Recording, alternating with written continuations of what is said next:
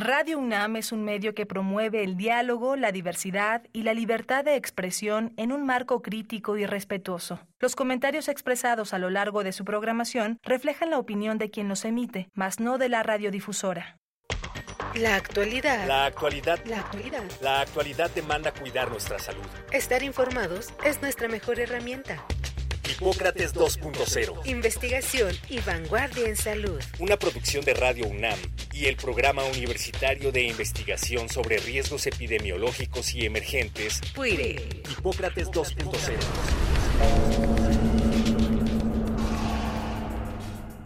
Hola, ¿qué tal? Bienvenidos a Hipócrates 2.0. Yo soy Mauricio Rodríguez, como cada semana les doy la más cordial bienvenida. Muchas gracias por estarnos escuchando nuevamente aquí en Radio UNAM.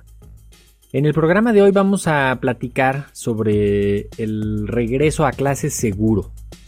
Esta semana regresan alrededor de 24 o 25 millones de estudiantes a las aulas de la educación básica, que comprende el preescolar, la primaria y la secundaria.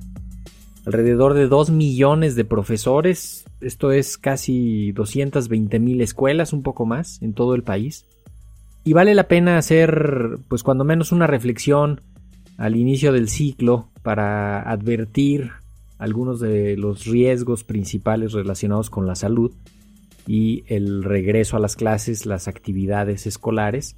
Y precisamente para eso hicimos un compendio de preguntas frecuentes y vamos a pues a tratar de atenderlas y de poner aquí algunos de los elementos más relevantes sobre los temas que, más inquietud causan y que vale la pena tener aquí presentes. Así que, pues en los siguientes minutos vamos a estar platicando de esto. Empezamos. ¿Cómo está la situación actual respecto a COVID y a otras enfermedades respiratorias? ¿Y cuáles son las recomendaciones básicas para evitar contagios? Bueno, el momento actual de COVID es eh, pues algo que ya habíamos pensado que iba a ocurrir, que es como esta transición de la epidemia fuerte hacia la endemia. La endemia es cuando ya la enfermedad tiene un comportamiento más o menos predecible, que sabemos como cuándo va a aumentar, cuáles son los indicadores de, de que la situación está tranquila o no. En las últimas semanas que corresponden al verano de este año, pues hemos visto un ligero incremento en, la actividad epidémica, básicamente los indicadores de transmisión, las pruebas que resultan positivas en los pacientes sospechosos.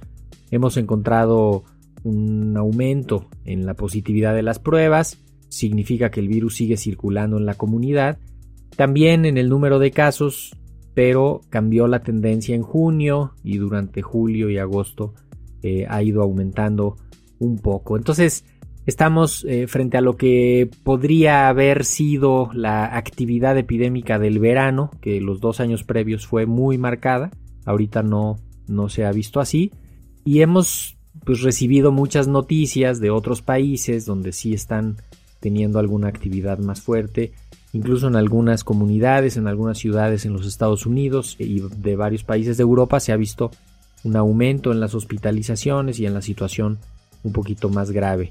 Afortunadamente en México no, tenemos una ocupación hospitalaria bastante baja respecto a COVID y eso pues nos tiene relativamente tranquilos. Las vacunas han funcionado, las medidas de protección general han, han funcionado. Entonces podríamos simplemente recordar las medidas básicas de prevención cuando se tienen infecciones respiratorias en general que aplican perfectamente para COVID, para influenza, para virus incisional respiratorio, para todos los otros virus y bacterias que causan infecciones respiratorias agudas, que pues básicamente son los siguientes. En caso de tener síntomas de gripa o catarro leves, una molestia en la garganta, estornudos, nariz tapada, sintomatología leve, lo ideal sería acudir a las actividades con un cubrebocas para evitar contagios en la comunidad. Si los síntomas son más fuertes, fiebre, dolor de cabeza, ataque al estado general, dolor de articulaciones, dolor de cuerpo, hay que guardar reposo, hay que buscar diagnóstico para descartar cualquier enfermedad, puede ser influenza, puede ser COVID, y hay que tener acompañamiento médico. No automedicarse. No hay que usar antibióticos, no hay que usar anticoagulantes, no hay que usar esteroides ni ningún otro medicamento así fuerte.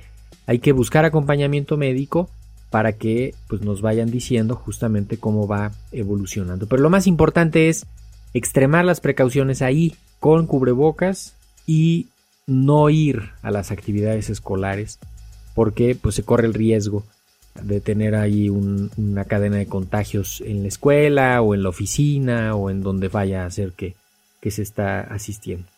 Siempre promover la ventilación en los salones, en los auditorios, en los laboratorios, eh, en las oficinas de las escuelas, ventanas abiertas, que circule el aire de un lado para el otro, que no se quede ahí el aire viciado durante las actividades que se lleven a cabo, es importantísimo, y pues promover la higiene personal, higiene de manos, facilitar que en las instalaciones haya eh, cómo lavarse las manos, si no hay agua corriente, pues cuando menos con alcohol gel para que se puedan sanitizar las manos y mantener las instalaciones limpias. Esto nos va a ayudar a prevenir no solo COVID, como les digo, sino las otras infecciones respiratorias en general. ¿Cuáles son los principales riesgos respecto a la alimentación en el ámbito escolar y cómo podemos evitarlo? Este es un tema muy importante, muy vasto, porque aquí hay, pues primero, una atención inicial sobre propiamente la comida que lleven a la escuela los pequeños, ¿no? Este, el, el lunch, el refrigerio, eh, pues tratar de que sea alimentos que no se vayan a echar a perder, que estén limpios, que estén bien preparados, que estén bien almacenados, que no se vayan a ensuciar en el trayecto, que vayan a conservarse correctamente, ¿no? Esto suena así como, pues como obvio, pero hay que retomar esta actividad cotidiana que se viene haciendo. Hay que prepararlos de forma limpia eh, y estar pues pendiente, ¿no? También los alimentos que se consuman en las escuelas hay que eh, procurar que sean alimentos limpios, bien preparados, que haya higiene durante su, preparación, durante su manipulación. Y también pensar en esto de los entornos seguros de, en cuanto a la alimentación, ¿no? Que no haya comida chatarra, que no haya alimentos con muchos sellos, que no haya alimentos de bajo aporte nutricional, de, de alto contenido calórico, de alto contenido en grasa o en sal, que eso pues no le hace bien a los, a los niños y las niñas.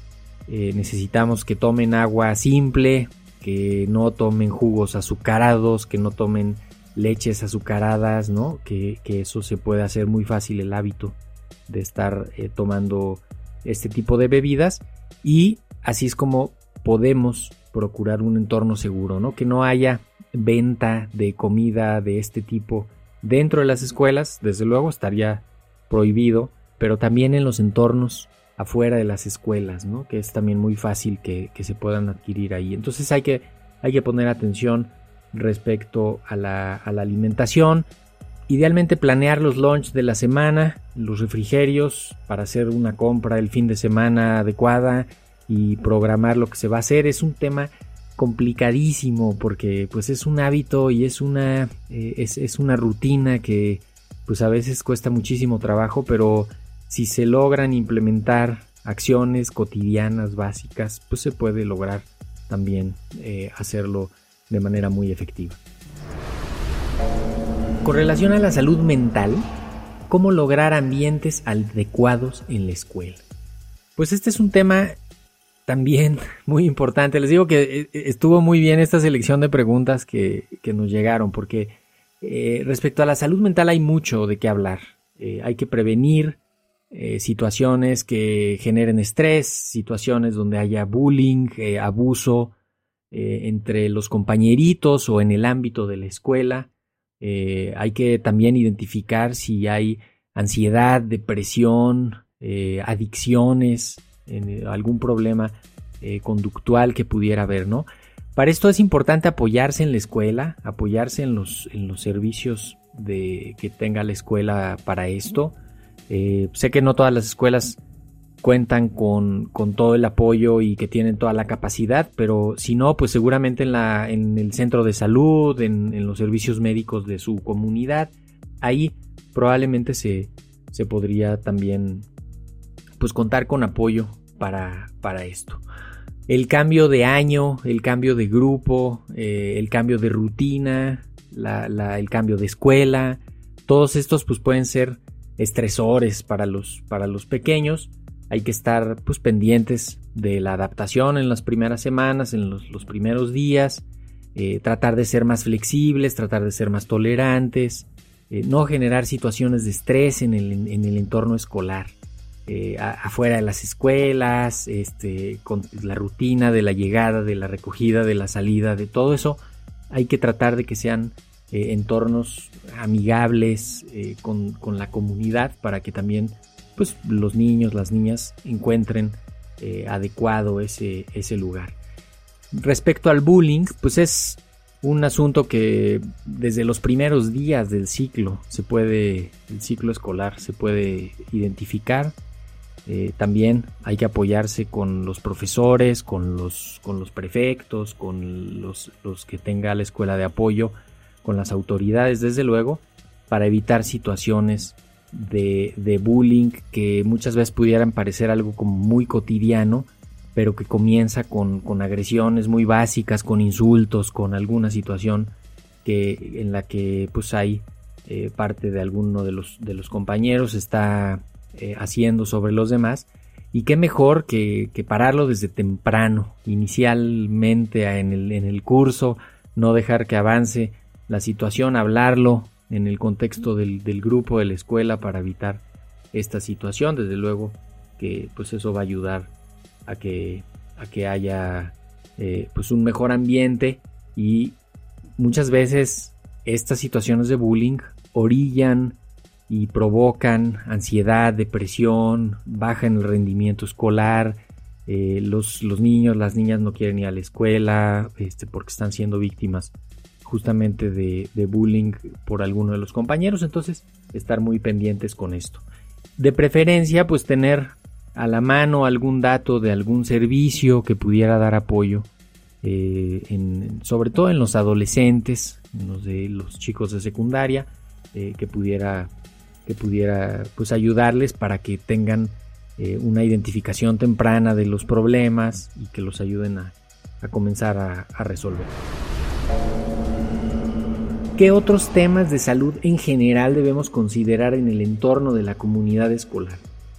Hay muchos elementos de la salud que, que pasan por la comunidad escolar. De hecho, cuando escuchamos las cifras, pues pensamos, eh, en eso, ¿no? 24, 25 millones de estudiantes, 2 millones de profesores, el, todo el personal que trabaja en las escuelas, son, decíamos, 220 mil escuelas, un poco más. Entonces, pues es todo un universo que, genera riesgos simplemente eh, por, la actividad que se está llevando a cabo. Eh, podríamos tratar como de de resumir algunos de ellos. Por ejemplo, algunas cosas básicas que, pudieran afectar el entorno interno de la escuela, ¿no? Y que a nivel individual pensamos, por ejemplo, eh, asegurarse de que los niños y las niñas vean bien, ¿no? La salud visual es importantísima, eh, que no necesiten lentes, a veces eh, justamente el bajo rendimiento escolar es el primer indicador de que se necesitan lentes, ¿no? Eh, se tallan mucho los ojos, se quedan dormidos, no ponen atención, se distraen fácil. Simplemente hay que ir a un servicio de oftalmología para que le hagan una medición y le evalúen cómo está la agudeza visual y tal vez eso le corrige el, problema y ya puede tener un mejor, un mejor rendimiento. Otro asunto importante es eh, tener presente que puede haber eh, infestaciones de piojos en la escuela. Puede ser que algún compañerito compañerita tenga piojos y los contagie al resto de los compañeritos del salón o a los amigos más cercanos. Esto es una realidad, esto ocurre en escuelas de todo tipo, no es ni exclusivo de los, de los pobres, ni de los ricos, ni de los limpios, ni de los sucios. Es un fenómeno que ocurre eh, lo ideal es identificarlo a tiempo, comunicarlo de manera responsable en el grupo, eh, tomar las medidas, las acciones eh, adecuadas. hay que procurar una higiene adecuada, un lavado del pelo diario, una higiene personal que, pues, que, dificulte cualquiera de estas, de estas infestaciones. los, los piojos son unos pequeños parásitos que se ponen en el pelo y que ahí se instalan y tienen un ciclo más o menos largo y entonces se pueden contagiar fácilmente, duran un, pues pueden ser varias semanas, eh, empiezan siendo unos huevecitos que casi no se perciben, después crece el parásito y ya se hace más visible, entonces pues es toda una intervención que hay que hacer eh, para, para, evitarlo. Hay algunos shampoos, unos cepillos especiales, quizá incluso hay algunos medicamentos, de hecho la ivermectina, tan famosa en el COVID, es un medicamento que, se utiliza para los piojos, para quitar los piojos, este, se administra la ivermectina de una manera muy segura. Eh, y lo ideal es también acudir al centro de salud eh, para que les puedan ayudar a resolverlo. Es un asunto pues, básico que puede pasar, no hay que asustarse ni, ni, mucho menos, ¿no? Es, es, una más de los riesgos que pudiera, que pudiera haber. Otro asunto relevante son los accidentes. Eh, en la escuela este, puede haber accidentes, también ahí hay que instar a la precaución, a los, a los niños, a las niñas, a todo el personal de la escuela, simplemente que esté pendiente. Eh, muchas veces son instalaciones nuevas, dimensiones nuevas que no, que no tienen bien medidas, entonces pues hay que estar ahí eh, pendientes para que no vaya a haber algún problema importante. Eh, un asunto relevante también a considerar la educación sexual, sobre todo en niños y niñas de la secundaria ya de los años de los años mayores. Ahí pues hay que tener una adecuada educación sexual para que no haya problemas de, pues, de abuso, de no haya tampoco violencia de género, que haya relaciones de cordialidad, este, una relación saludable en la comunidad y que no haya, pues desde luego, embarazos en adolescentes, que es un tema de, de, importancia mayor porque aun cuando se han implementado muchas medidas en México desde hace varios años para evitar los embarazos en adolescentes, los embarazos en las menores de 15 años no terminan de bajar. Eh, sigue siendo un número más o menos alarmante para la población de la que se trata y se necesita ahí pues reforzar la educación sexual para que no pueda pues para que se rompan ciclos vicios que pudiera tener la sociedad este y que, y se haga ahí eh, pues una intervención efectiva que se comunique adecuadamente y, que, se, y que se hable de este tema, ¿no? También es, es importante. Otro aspecto asociado a la, a la, comunidad escolar es la seguridad vial, que parece algo como, como raro que lo incluyamos, pero es importante generar entornos seguros alrededor de la escuela respecto a la vialidad. La, habitualmente la comunidad misma se organiza pero es, un tema importante, ¿no? Y en los traslados hacia las escuelas, desde las escuelas, pues hay que también procurar eh, tener, tener precauciones. Em, algunos otros puntos relevantes respecto a salud general, por ejemplo, la protección solar, eh, lo hemos hablado aquí con algunos especialistas, eh, no se hace el énfasis suficiente en las escuelas respecto a la protección solar, no es como un tema que se incluya generalmente en los eh, eh, a la hora de diseñar las actividades en los patios, ¿no? Y los descansos y las clases de deportes y actividades físicas. Pero es algo que se tiene que considerar. Eh, la, protección solar, procurar espacios donde haya sombras adecuadas, actividades que se puedan llevar a cabo al aire libre pero con sombra, que eso pues es, es muy importante que, que toda la comunidad lo, garantice. Eh, usar gorras para protección solar, este, usar mangas largas para, para que no dé directamente el sol mucho tiempo. Eh, también pues llevar protector solar en caso de que vaya a haber actividades al aire libre y tomar en cuenta este tema. es, importante que se tome en cuenta la, protección solar. También la, estar pendiente de la información que den las autoridades locales respecto a la contaminación ambiental. Lo hemos vivido en otros, en otros momentos del año.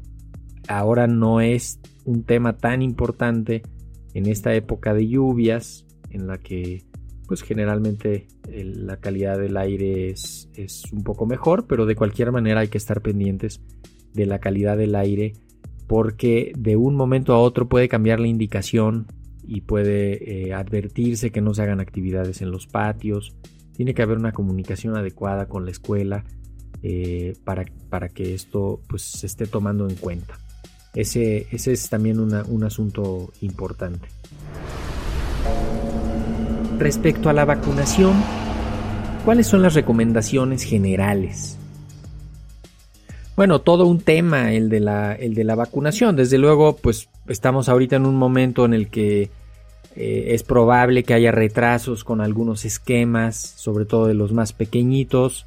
Es probable que no haya vacunas en todos los centros de salud a todas horas cuando se busca la vacunación. Ha habido un retraso en el abasto de las vacunas y la disponibilidad, no, no solo en México, es un fenómeno que ha, que ha pegado a todo el mundo y, va a seguir afectando porque pues precisamente todo mundo, pero literalmente todo el mundo está tratando de ponerse al día en el retraso de los esquemas de vacunación de las infancias. Entonces, eh, aquí hay que tener esa, primero esa, entender eso que está ocurriendo, ¿no? Y después buscar completar los esquemas de acuerdo a la edad, eh, revisar la cartilla de vacunación, ver cuáles vacunas lleva, cuáles faltan y tratar de que, que se retrase lo menos posible. Hay que ser pues tolerantes, flexibles ante lo que está pasando eh, respecto a la disponibilidad de las vacunas. Hay que buscarlas, hay que avisar cuando las encontremos para que pues, los, los colegas, los amigos, los familiares que las necesiten eh, pues también sepan dónde hay eh, y, sepan dónde no hay para también ahí ayudar a que, a que se utilicen de la mejor forma. ¿no? Algunas de las vacunas vienen en presentaciones de 10 dosis y entonces pues resulta logísticamente más complicado utilizarlas. No se puede abrir así el frasco si nada más hay un niño o dos niños o niñas, pues se necesita idealmente juntar los más que se puedan para abrir la vacuna y poderla conservar algunas horas este, antes de que se tenga que descartar. Eh, si se están abriendo frascos de estos de multidosis para una o dos dosis, pues es un desperdicio importante que afecta a los programas y afecta la, la, vacunación en general. Entonces, eh, en, ese sentido hay que tener eh, conocimiento de las vacunas que, que se tengan y completar los esquemas. Vamos a entrar en algunos meses hacia, hacia el final del año, entonces pues es como el, otoño, el invierno, la época de las infecciones respiratorias.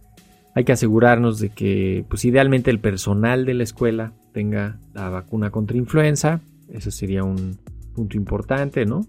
Eh, también los más pequeñitos, los menores de 5 años, eh, podría ser también, eh, pues que busquen la vacunación contra influenza, es el grupo en el que está destinado la, vacunación contra influenza y tratar de que quienes tienen comorbilidades, quienes tengan alguna enfermedad importante, pues también eh, reciban, la, reciban la vacunación. Es un, es un asunto eh, pues en el que México está en una situación pues desfavorable. Eh, hemos tenido un impacto muy fuerte de la pandemia en los programas de medicina, de medicina preventiva en general. La vacunación es uno de ellos y necesitamos ponernos al día, necesitamos eh, estar al día en la protección de los, de los infantes y no perder el ritmo de lo que se va necesitando. Entonces, en lo que se compensa todo esto, pues hay que estar eh, todos muy pendientes. Y bueno, pues con esto tenemos que cerrar el programa. Esperamos que con la información que pusimos aquí a disposición de todos, de todas, tengamos un regreso a clases seguro. Eh, es muchísima gente la involucrada en esto. Las comunidades escolares se reactivan y pues qué mejor que hacerlo con información y ayudando y pues tratando de reducir los riesgos. Yo soy Mauricio Rodríguez, esto fue Hipócrates 2.0. Muchísimas gracias por habernos escuchado, esperamos que la próxima semana nos vuelvan a acompañar y quédense en sintonía de Radio UNAM. Hasta la próxima.